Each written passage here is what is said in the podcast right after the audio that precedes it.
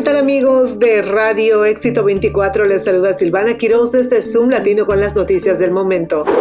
El Consejo de Prince George en Maryland aprobó una resolución para estudiar las proporciones de enfermeras por paciente en los hospitales locales debido a la preocupación por la sobrecarga de trabajo de las enfermeras y su impacto en la atención al paciente. La resolución busca recopilar datos para implementar políticas de personal de enfermería seguras y detener la disminución de enfermeras en la profesión. Datos recopilados se enviarán al gobernador y la legislatura de Maryland para solicitar una acción inmediata.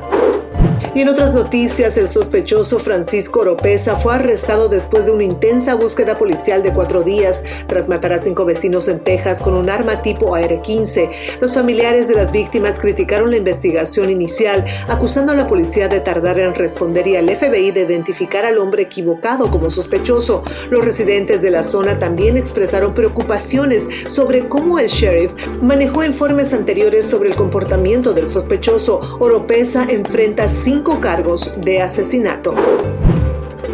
La Casa Blanca y los republicanos de la Cámara de Representantes están considerando un compromiso en torno al gasto gubernamental que también resuelva el impasse sobre el techo de la deuda federal.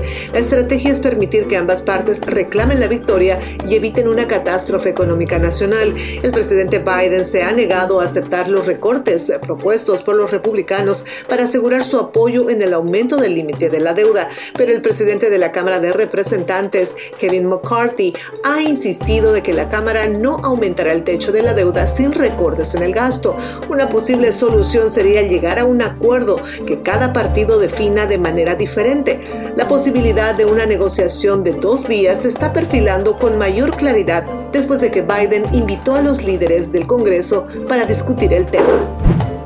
Estas fueron las noticias más relevantes del momento. Les saludó Silvana Quiroz desde zoomlatino.com. Recuerde continuar en sintonía de Radio Éxito 24.com. Hasta pronto.